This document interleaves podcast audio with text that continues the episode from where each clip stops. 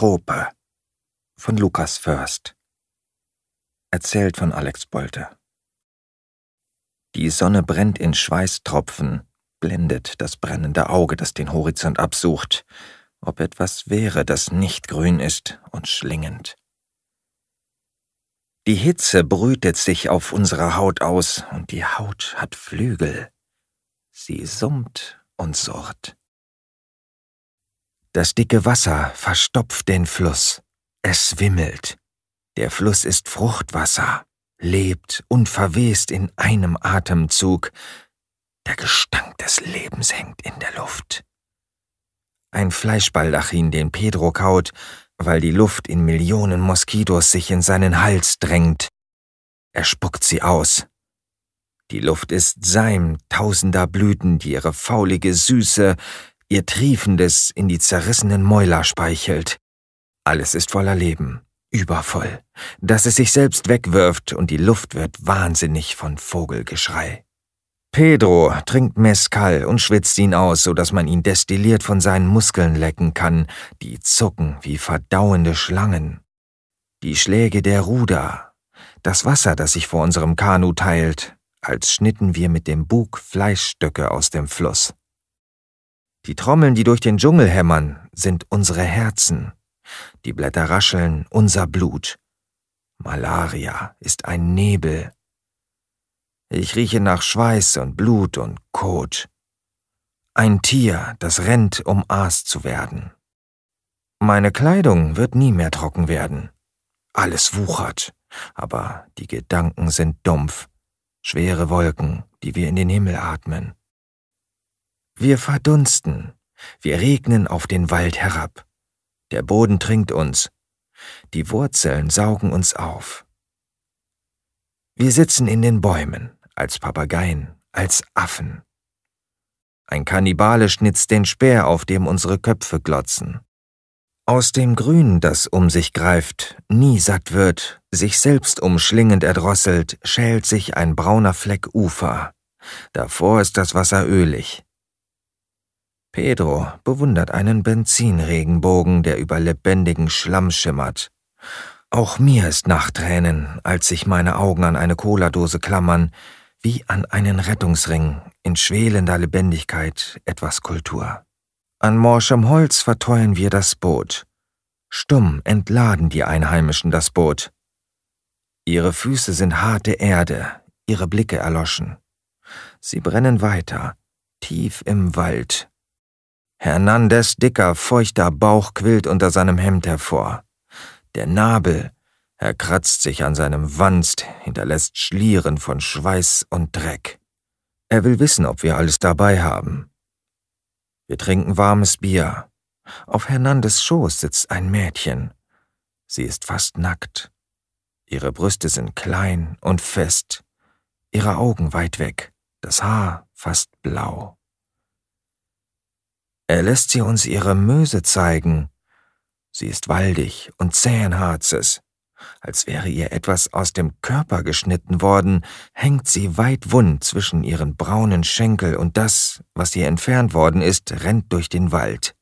Es blutet, es tropft Sekrete und wuchert und schreit und wildert durch Pedros Kopf, der nach ihr ins Leere greift. Sie gibt keinen Laut von sich, der Dschungel brüllt und kreischt, die Nacht dunkel, den Tag hell. Pedro ist eine Schlange, die ins Unterholz kriecht.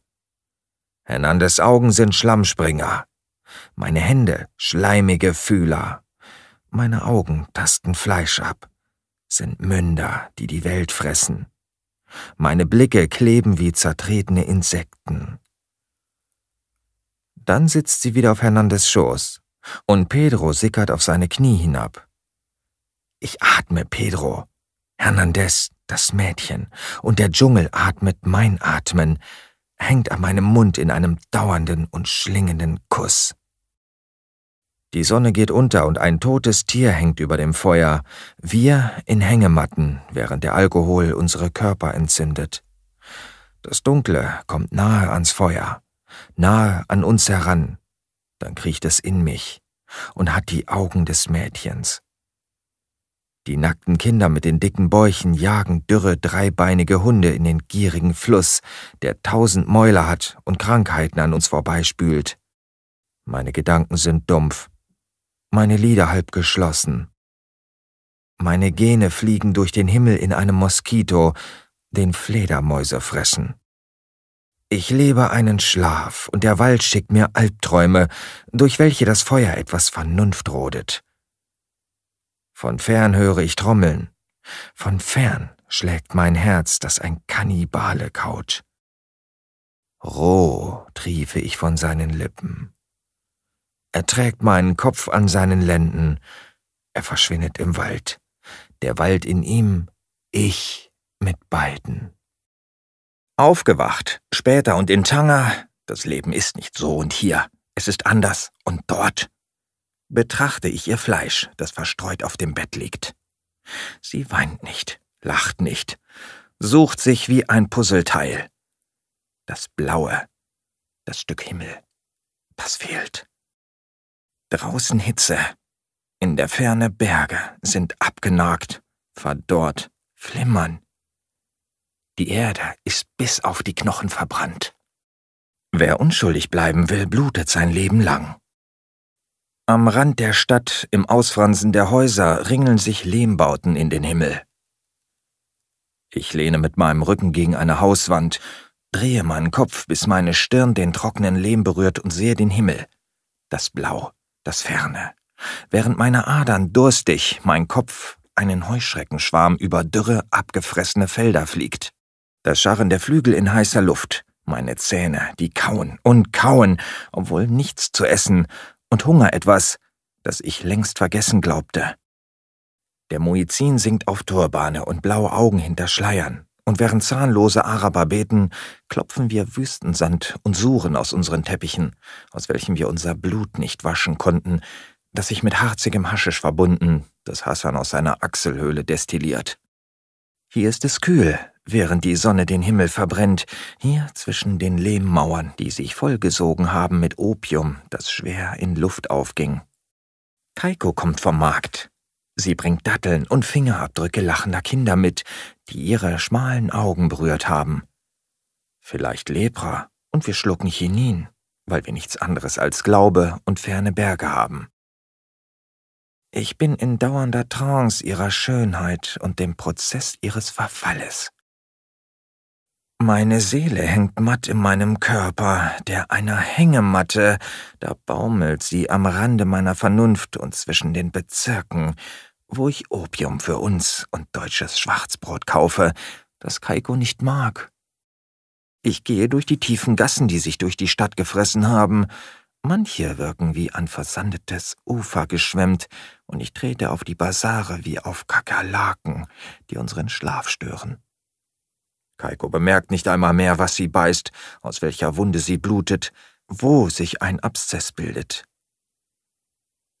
Ich sehe sie an und sie legt sich ins Bett zu ihrer Krankheit, die dort wartet, zwischen den dreckigen Laken, der gehusteten Luft, die über uns hängt, ein Baldachin. Und ich sehe mich, wenn ich sie ansehe. Und das ist Liebe, wie sie mir beigebracht worden ist. Wenn ich süßen Pfefferminztee trinke, mit den dunklen, dunklen Haaren Kaikos spiele und einen bärtigen Juden sehe, der vorbeiläuft und laut vor sich hinredend die Ausmaße des Gartens Edens oder die Anzahl der Engel, ihre Ordnung und Hierarchie berechnet, dann geh und zerdenke ich mir meine Sprache, bis sich ihr Sinn verliert, bis ich mich selbst nicht verstehe, verliere und blicke in Kaikos Augen und finde mich wieder in der Träne, die ihre Wange herunterträumt und sie sagt, Hassan kommt nicht mehr. Wir müssen zu Yusuf gehen, aber der wohnt so weit weg, und ich habe meine Beine einem Lahmen geliehen, der damit zu Ehren Allahs tanzen wollte.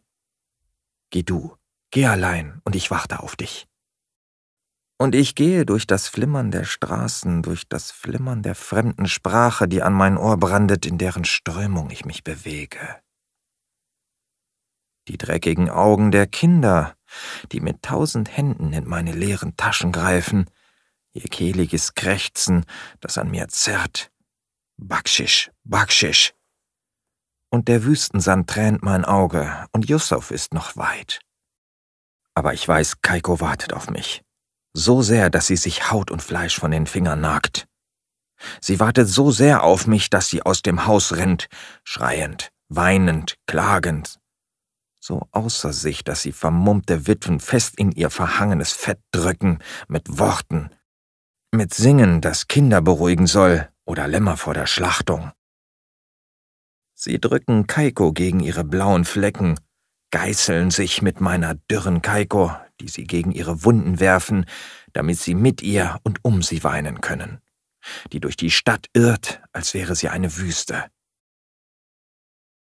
Yusuf isst Datteln und seine fette Mätresse kocht reines Heroin auf. Ihre Zähne sind aus Elfenbein. Yusuf hat ihr das Gebiss ausgeschlagen. Yusuf betrügt mich, ich weiß. Aber Kaiko wartet auf mich. Ihr Sehnen brennt in meinen Muskeln und liegt in Yusufs schwarzem Lächeln, seinen harzigen Händen. Kaiko, du lastest schwer auf mir. Deine Lieder sind wie Fächer, verbergen und entdecken. Wie du deine Braue hebst, wenn mein Begehren sich an dich drängt, als würde es regnen und wir hätten nur einen Regenschirm. Du kämmst langsam dein langes, schwarzes Haar, und ich denke an Papierdrachen, deren Flügel schwer vom Regen sind. Ich renne durch die Straßen Tangas, während die Nacht tief in die Gassen hängt, während ich an deine Haut denke, die die Farbe von Papyrus hat und wie sich die Sonne immer wohl gefühlt hat, wenn sie auf dich verfallen ist, und öffne die Tür. Sehe, wie Abdallah deinen Arm beugt, fest auf die Vene drückt, damit sich kein Bluterguss bildet, während dir die Augen verloren gehen und Regen über den Wüsten beschwören. Abdallah spricht aufgeregt Arabisch mit mir. Ich verstehe nicht. Er schlägt mit einer Hand in seine andere. Kaiko wacht auf und macht ein Sandwich für uns beide und schreit wie ein Muezzin und blutet wie eine Wunde Jesu und war doch nur zwischen Morgenland und Abendland, zwischen haben und wollen und wollen und nicht können und nicht mehr wollen. Und sie blutete seitdem nur noch, und ich küsste sie auf die Augen, in denen ein Halbmond aufging und verging, als sie starb. Und die vermummten Frauen schrien meine Trauer in einer fremden Sprache für mich hinaus. Meine Sprache blieb stumm und ging in Wüsten, immer weiter östlicher, bis der Mond aussah wie deine Augen. Kaiko ist tot, zerfallen zu Staub, den der Wind verweht und auftürmt in Dünen, versammelt zu endlosen Wüsten, durch die ich irre, während mir Sand in die Augen weht. Mit einem Schiff verließ ich Tanger und Afrika und Kaikos Leiche.